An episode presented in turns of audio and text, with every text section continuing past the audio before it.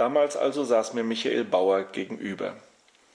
Ich versuchte das Gespräch einzuleiten mit der im Ton lächelnder Überlegenheit vorgebrachten Frage. Sie glauben also an Wiederverkörperung. Aber ich sah sofort, dass ich diesen Ton ein für allemal abzulegen hatte. Ein Schatten ging über das offene, geistig leuchtende Gesicht. Nicht unfreundlich, aber im Ton sicherer Abwehr kam die Antwort Ich kann nicht anders. Nun erzählte er mir in diesen und in den folgenden Gesprächsstunden, wie sein innerstes Suchen immer nach Christus gefragt habe, dass er Christus als Gottes Sohn verehrend in sich tragen könne, bei allen unbefangenen Drinnenstehen in dem Wissen und Forschen der Zeit, das verdanke er der Theosophie. Selbst wenn alles andere, das sie ihm gebracht habe, ihm wieder genommen werden könnte, dies Höchste sei ihm unverlierbar durch sie geworden. Der beste Beweis für die Wahrheit seiner Worte war dieser Mensch selbst. Hier war ein Christsein noch anderer Art, als selbst bei Friedrich von Bodelschwing oder Christoph Blumhardt, den ich auch gegenüber gesessen habe. Dort lebte Christus in der Tiefe des Herzens und im reinen Wahrheitsgefühl für eine höhere Welt. Hier wohnte Christus im Lichte des klaren Geistes und im Allerheiligsten des freien Ich. Das war etwas Höheres. Blumhardt besonders war eine verehrungswürdige Edelblüte protestantischer Gläubigkeit.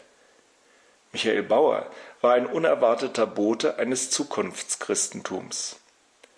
Das Christsein als Gipfel der vollen Weltwachheit und der durchdringenden Geistesklarheit und der höchsten Ich-Freiheit, das ahnte ich damals.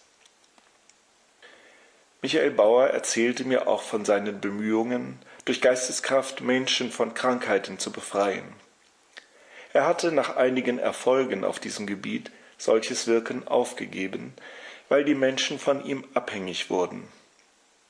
Das neue Übel schien ihm größer als das alte. In einer Atmosphäre von großer Reinheit und Bescheidenheit wurden diese Erfahrungen geschildert, die menschlichen Schwächen wurden mit dem Lächeln echter Güte beschienen. Auch ließ mich Michael Bauer teilnehmen an seinen eigenen Erlebnissen mit Verstorbenen. Die gesunde Luft und die ruhige Geisteswachheit, in der diese Erlebnisse dastanden, ließen mich dieses Reich neu sehen und machten es mir unmöglich, an ihm zum bequemen Leugner zu werden.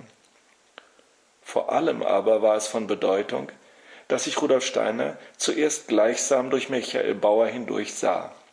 Er erzählte mir, wie er auf einer nächtlichen Bahnfahrt ihm gegenüber seine Erfahrung an den Carneckschen Übungen erzählt habe, wie er sofort den überlegenen Kenner in ihm gefunden habe, wie er durch Steiners sichere Ratschläge rasch von allen üblen Nebenwirkungen befreit und auf die Bahn einer gesunden Geistesentwicklung gebracht worden sei. So sprachen wir von Welten, die heute noch den meisten Menschen fremd sind. Dass sie hindrängen ins Leben der Menschheit, hat die Zwischenzeit freilich schon viel deutlicher gezeigt.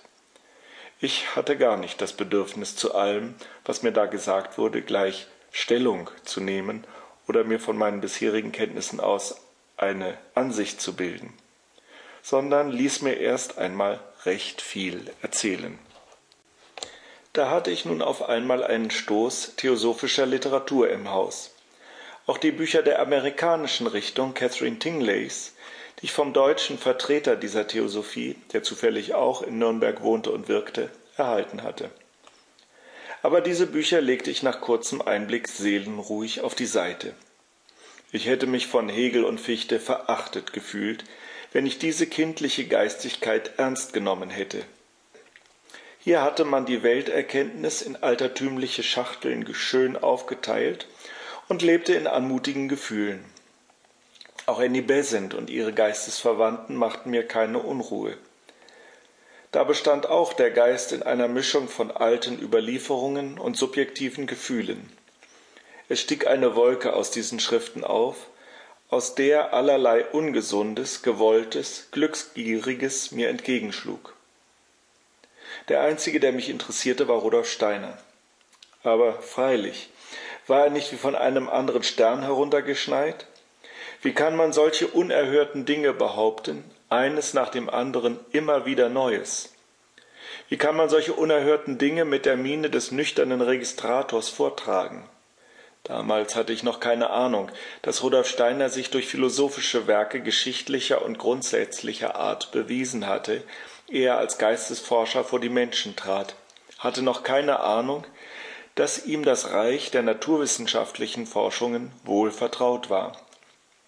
Ich fühlte nur, dieser Mann war ernst zu nehmen. Der Geisteston seiner Aussagen war so, dass das Schämen vor Hegel und Fichte aufhörte. Man hatte mir von Anfang an den Zugang zu den intimen Vorträgen, den sogenannten Zyklen, freigegeben.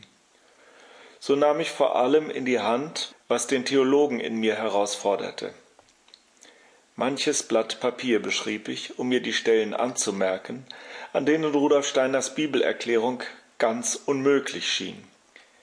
In meiner Ratlosigkeit gegenüber einer solchen Geistesforschung suchte ich nach einem Punkt, wo ich unwiderleglich hätte sagen können, hier ist ein offenkundiger Fehler, damit das auch alles andere verdächtigt. Hat irgendein Theologe einen solchen nachweisbaren Fehler gefunden? Ich fand keinen. Wohl blieben mir manche Auslegungen unzugänglich, ja recht unwahrscheinlich. Die Fremdheit, mit der mich vieles berührte, auch unsympathisch berührte, konnte kaum größer sein. Ließ ich es aber bei diesem Eindruck nicht bewenden, sondern dachte unbefangen weiter, so tauchten neue Möglichkeiten auf. Allerdings musste ich dem Redner den Zuhörerkreis, vor dem er damals sprach, und die Mangelhaftigkeit der Nachschrift zugute halten. Aber das war ja billig.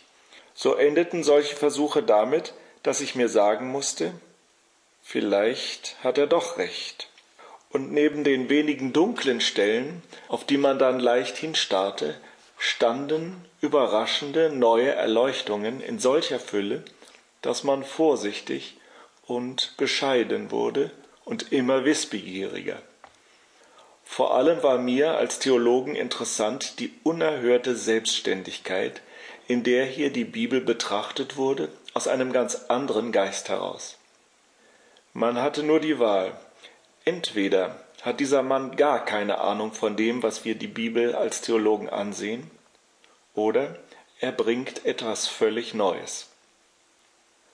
Oft bin ich später dann doch mit einer Liste in der Tasche zu Rudolf Steiner gegangen, auf der die anfechtbaren Bibelauslegungen verzeichnet standen. Aber wenn ich mit ihm sprach, schien mir anderes viel wichtiger, meine Bibelstellen blieben als unwesentlich in der Tasche gegenüber dem, was ich dann fragen und erfahren konnte. Nur hin und wieder überzeugte ich mich durch eine kurze Frage, dass doch diese Bibelauslegungen sehr gewichtige Hintergründe hatten. Der Geist Rudolf Steiners hatte zu mir gesagt, sieh doch, was alles hier zu dir sprechen will. Lebe dich einmal mit gutem Willen in diese Welt ein. Wenn du erst vom ganzen Meer verstehst, wird sich manches klären, was dir jetzt Beschwerde macht. Und wenn nicht, ist es wirklich so wichtig? Kann eine neue Geistigkeit anders kommen, als dass sie an altgewohntem hart anstößt? Wird man ihr gerecht, wenn man an solche Stellen sich heftet und von ihnen aus mit dem Ganzen fertig zu werden sucht? Muss man nicht erst einmal das Ganze aus seinem eigenen Leben und Wesen heraus erfassen? Auf meinem Schreibtisch lag damals die Geheimwissenschaft. Ich sehe sie noch liegen. Sie verdroß mich. Ich konnte nicht durchkommen. Hatte ich eine Weile darin gelesen, so ergriff mich Übelkeit. Wie unverdaute Speisen lagen alle diese Erkenntnisse mir im Magen. Vorsichtig musste ich essen, immer nur ein paar Seiten, wenn mir nicht alles leid werden sollte. So habe ich wohl ein Jahr gebraucht, bis ich wusste, was drin stand. Ich hatte damals noch nicht die rechte Weise gefunden, wie ich solche Schriften aufzunehmen hatte. Heute weiß ich, dass die Menschen eine ganz neue Art zu lesen aufbringen müssen, wenn ihnen solche Werke sagen wollen, was sie sind.